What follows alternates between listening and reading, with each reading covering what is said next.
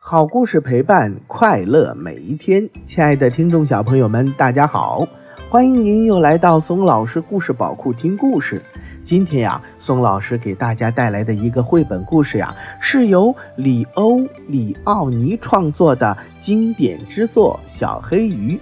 这个绘本《小黑鱼》啊，获得了凯迪克大奖。好了，宝贝们，那么接下来我们就赶紧来听这个小黑鱼的故事。在大海的一个角落里，住着一群小鱼，它们都是红色的，只有一条是黑色的，黑的就像蛋菜壳。它比它的兄弟姐妹们游的都要快，它叫小黑鱼。一个可怕的日子，从海浪里突然。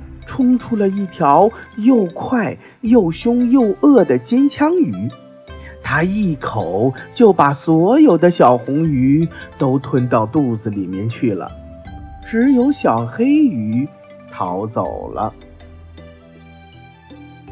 小黑鱼逃到了大海的深处，它既害怕又孤独，伤心极了。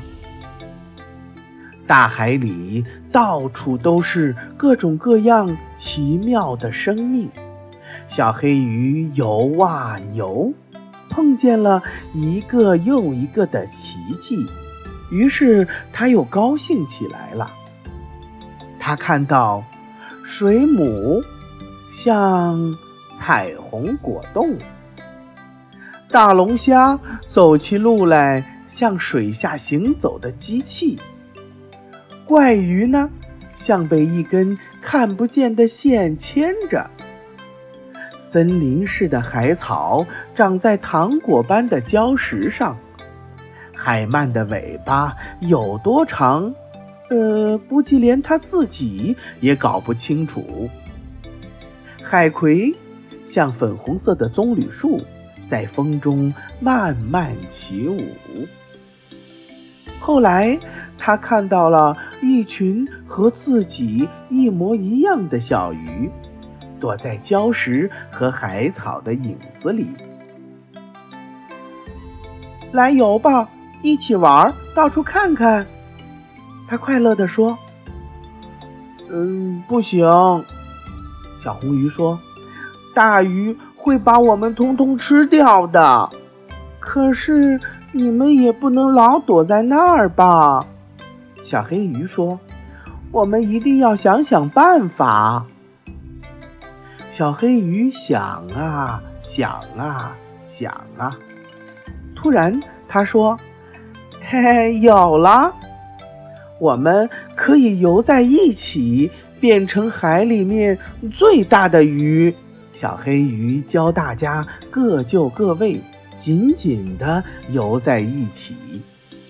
等到它们可以游得像一条大鱼了，小黑鱼说：“我来做眼睛。”于是，由一群小红鱼和一条小黑鱼组成的海里面最大的一条鱼，在清凉的早晨游，在阳光灿烂的中午游，它们把大鱼。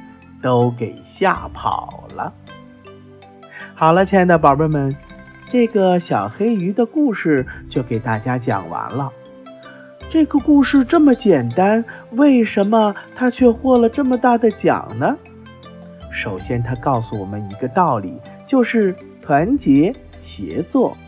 另外一个，宝贝们要注意，中间有三个想啊，小黑鱼想啊。想啊想啊，因为他来到海底，看到了海底各种各样的东西，于是丰富了自己的视野，才会有想这个动作。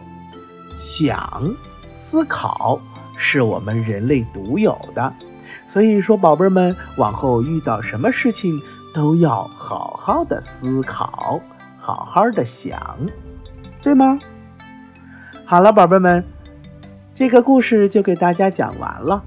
如果你喜欢这个故事，那么就画下你心目当中的小黑鱼或者是海底世界，发送给松老师故事宝库吧。今天的故事就给大家讲到这儿了。如果你喜欢松老师讲的故事，那么就给松老师点赞留言吧。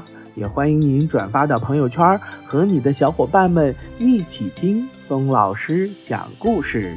为了方便更多的小宝贝儿收听松老师的故事啊，我们的微信公众平台上线了，你可以让妈妈帮助订阅。请记住，松老师的“松”啊。